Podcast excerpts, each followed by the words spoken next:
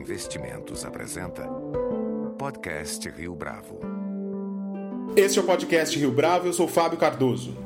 As investigações que dão sequência à Operação Lava Jato alcançaram fronteiras que vão além do território nacional. A Security and Exchange Commission, o órgão que regula o mercado de capitais dos Estados Unidos, está apurando se as denúncias de desvio de dinheiro da Petrobras infringiram a lei anticorrupção norte-americana, prejudicando quem tem ações da empresa na Bolsa de Nova York. Nesta semana, a Petrobras não somente confirmou que está sendo investigada pela SEC, como a empresa também anunciou que contratou dois escritórios de advocacia, um deles sediado nos Estados Unidos, para apuração interna do caso. Para falar a respeito desta investigação e de suas possíveis consequências, o podcast Rio Bravo desta semana traz a entrevista com Liu Cadigan, que é sócio do escritório de advocacia K&L Gates. Liu Cadigan já foi diretor assistente da divisão de execução da SEC, tendo supervisionado, entre outras, investigações relacionadas à fraude e ao uso de informações privilegiadas. Esta entrevista será conduzida em inglês. Mr. Liu Cadigan, thank you for joining us here today. Thank you for having me. Uh, Mr. Cadigan, it's, it has been reported that the Security Exchange Commission and the Department of Justice are investigating Petrobras. If so, what is the likely focus of their investigation? It's my understanding that the SEC and the Department of Justice are investigating uh, uh, Petrobras in connection with Foreign Corrupt Practices Act violations. And that, that of course, uh, involves uh, bribery of foreign officials, but also have, has a books and records component, which requires that you have accurate uh, accounting documents and also have internal controls to prevent violations.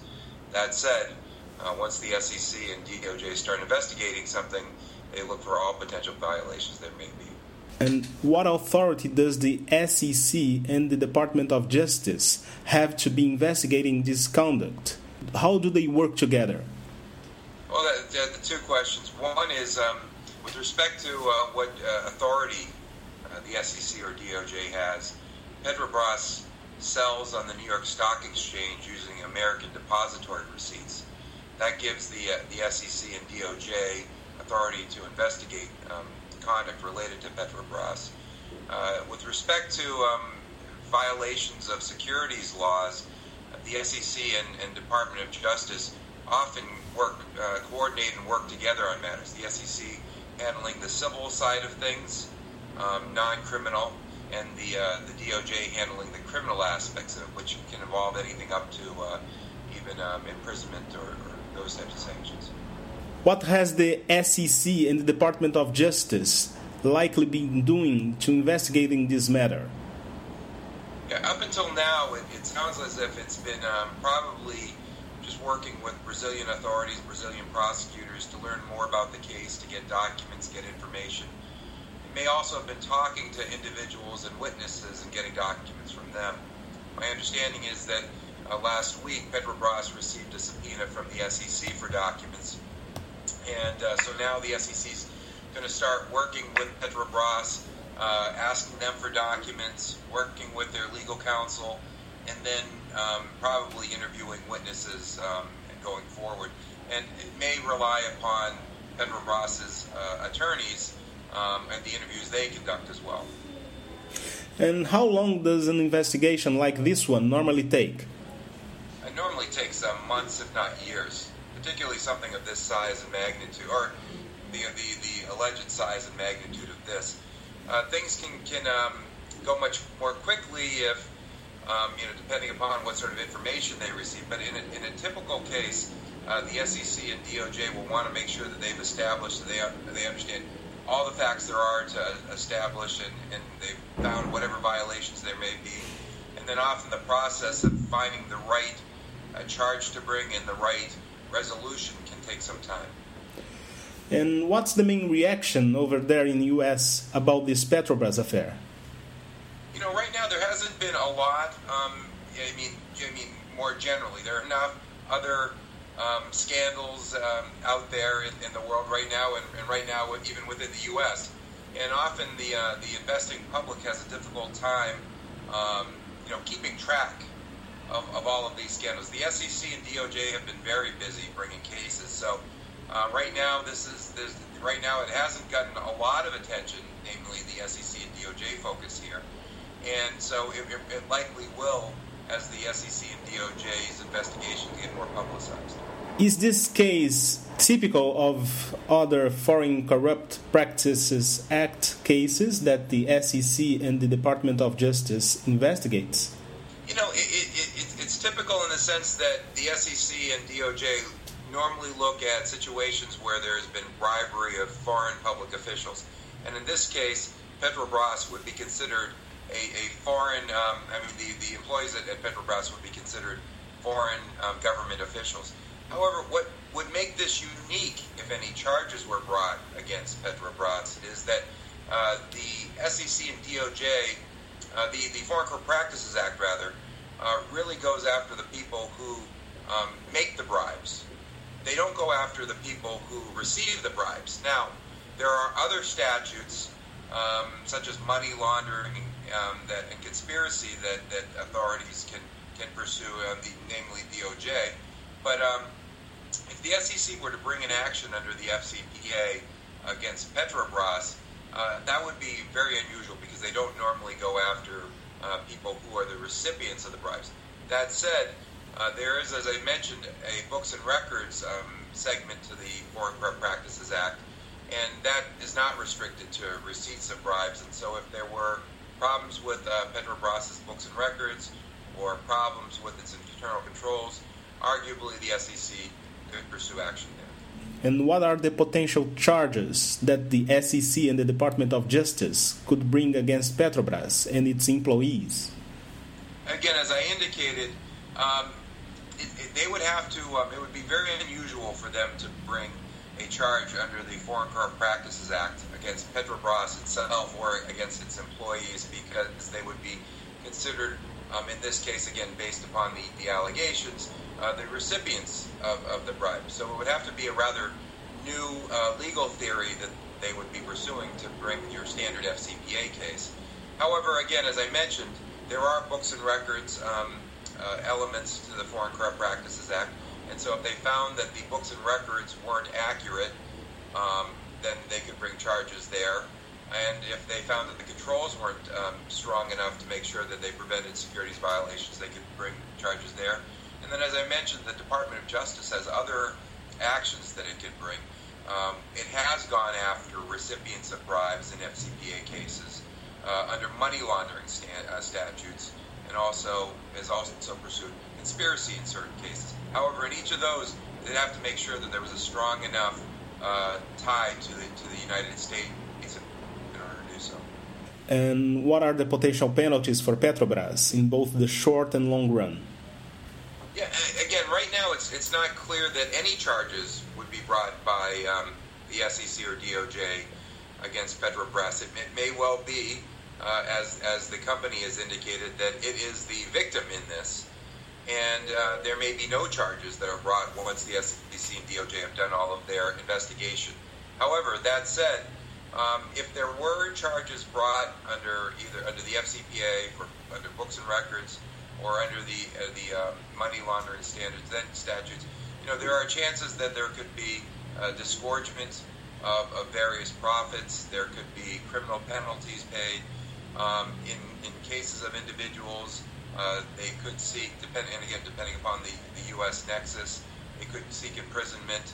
Um, more, one of the other key things that would be considered is um, uh, the step. There would be requirement of um, policies and procedures um, put in place and oversight to ensure that there was no future um, acts of, acts of bribery.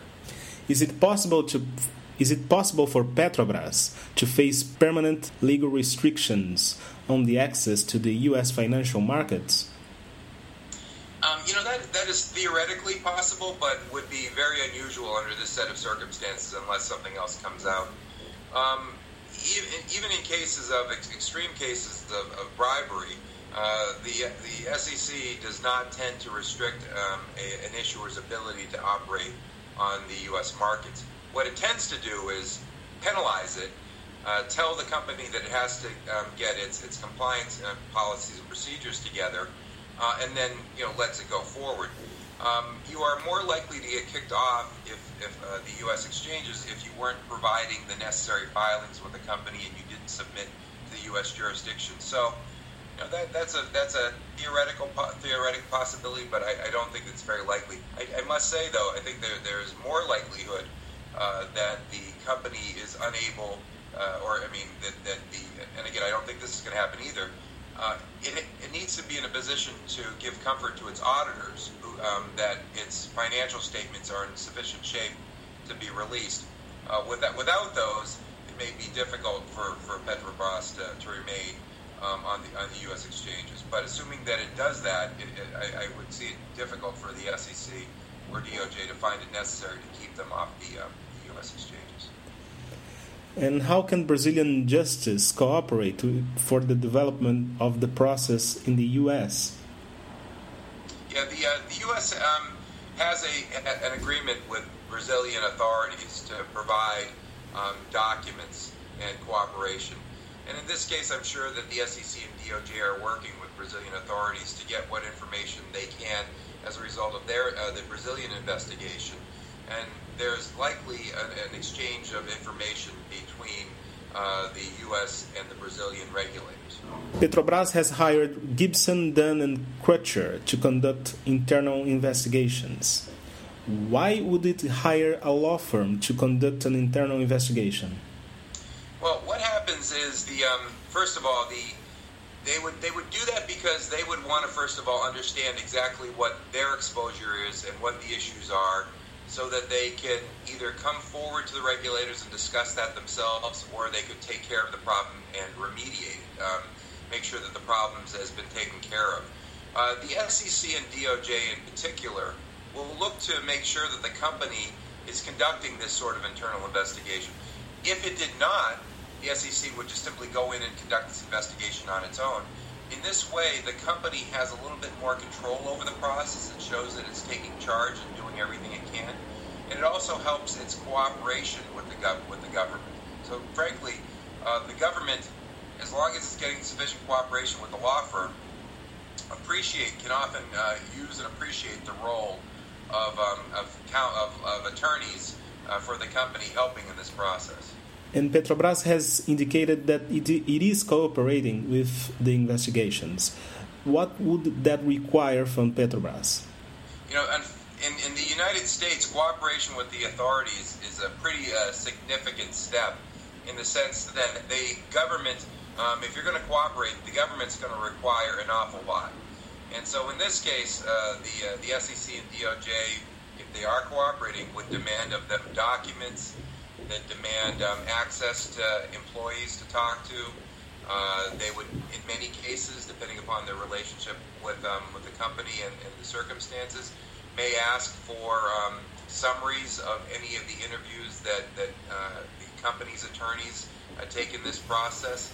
They might ask for translation of documents. They might ask that witnesses be made available in the United States. Um, they might ask for um, an assessment of various issues those are the types of things that um, that, that um, the government would require in connection with cooperation. And then in addition, they would also require that if there were um, problems uh, that led to any potential bribery, uh, problems in its internal controls, uh, etc., that the company take care of those problems, make sure it doesn't happen again, and if necessary, terminate um, uh, various employees. And given your experience in the with the SEC, what steps is Petrobras likely to take next in connection with the investigation? Um, it will probably, again, it will work with its, its outside counsel, Gibson Dunn, uh, to make sure that it's getting all the documents that the SEC is, is requesting and the DOJ is requesting.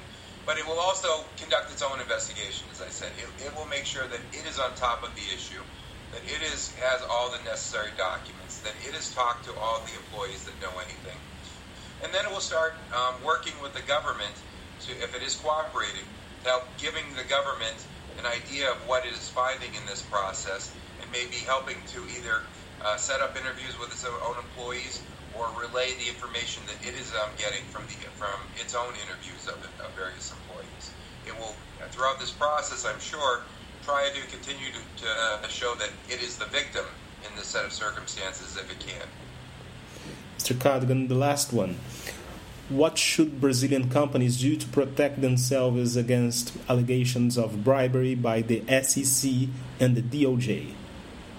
Well, I think this is a good indication. I mean, this is just another example of how uh, the SEC and DOJ feel that they have uh, raw jurisdiction around the world to deal with a Foreign Corrupt Practices Act issue. Indeed, if you look at the largest penalties that the SEC and DOJ has received, the vast majority of those have been um, with foreign companies that have been paying those penalties. So, you know, companies um, that, that, that have any tie to the United States or have any ties to uh, U.S. issuers uh, need to make sure that they're doing what they can to make sure that uh, they've taken care uh, to ensure that there's no bribery uh, being conducted by their own um, uh, own employees, foreign public officials. They need to do an assessment as to where they do business. They need to make sure that they've talked to counsel and understand what the SEC and DOJ are looking at, and make sure that there's no possibility uh, that there's any bribery by their own officials. Mr. Luke Cadigan, thanks a lot for your interview.